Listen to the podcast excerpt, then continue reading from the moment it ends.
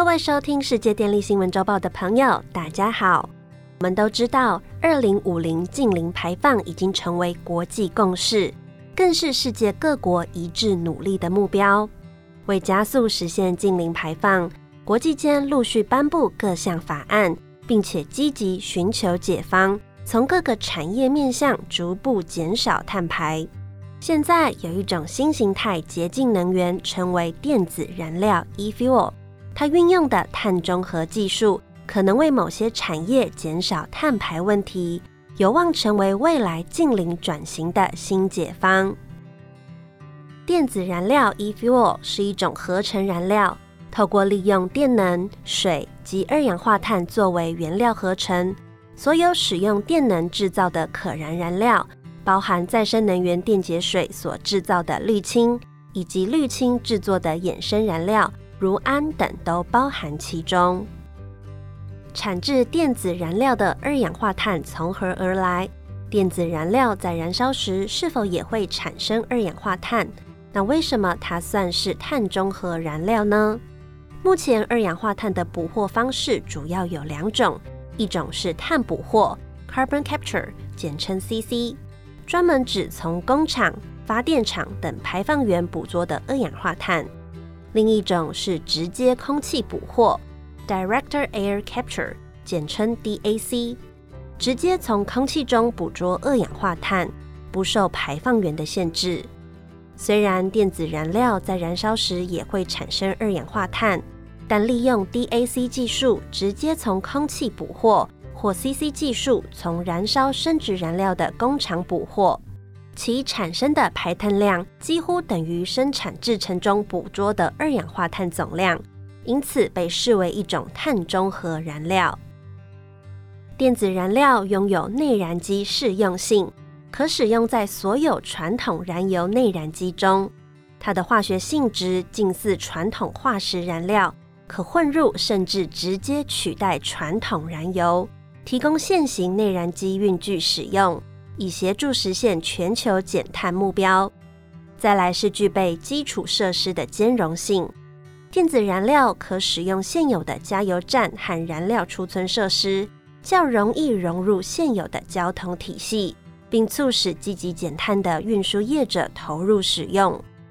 最后，由于电子燃料是捕获大气中二氧化碳所制造而成，是相对优质的碳中和或低碳燃料。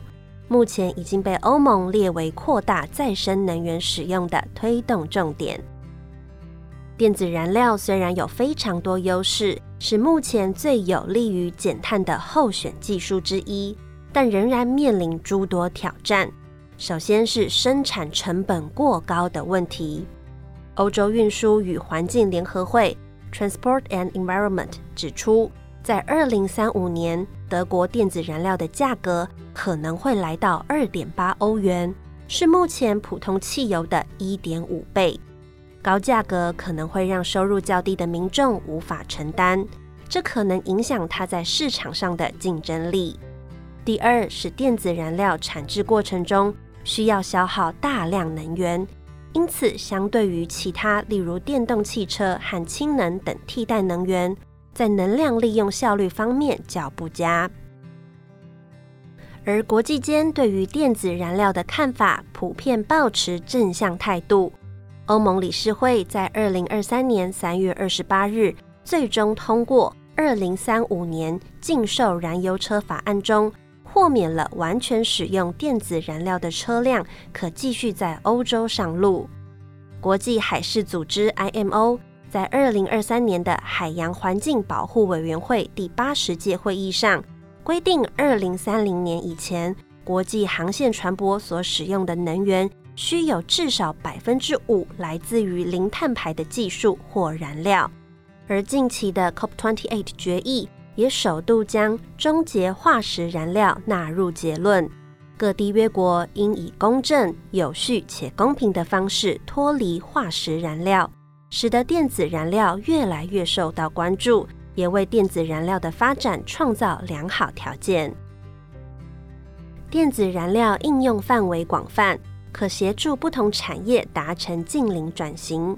在发电端方面，以台电公司为例，离岛的发电机因地域限制，不适合设置碳捕集设施，所以用电子燃料这种相对优质的碳中和或低碳燃料发电，是一种较为可行的方式。汽车业方面，知名汽车品牌保时捷与西门子能源公司携手合作，投资生产电子燃料，并已在近年赛车赛事中大量采用电子燃料。电子燃料更是让航空业达成近零转型的重要选择。挪威能源科技公司将与挪威航空合作，预计在二零二四年开始生产电子燃料。并规划于二零三零年提供挪威航空百分之二十的电子燃料。无论如何，虽然电子燃料有成本较高及技术上的挑战需要克服，但国际上仍认为它是一种可以应用的碳中和能源。在新兴零碳技术发展尚未成熟之前，可作为一项过渡性解决方案。以持续迈向二零五零近零碳排的目标。以上是本周世界电力新闻周报的整理报道。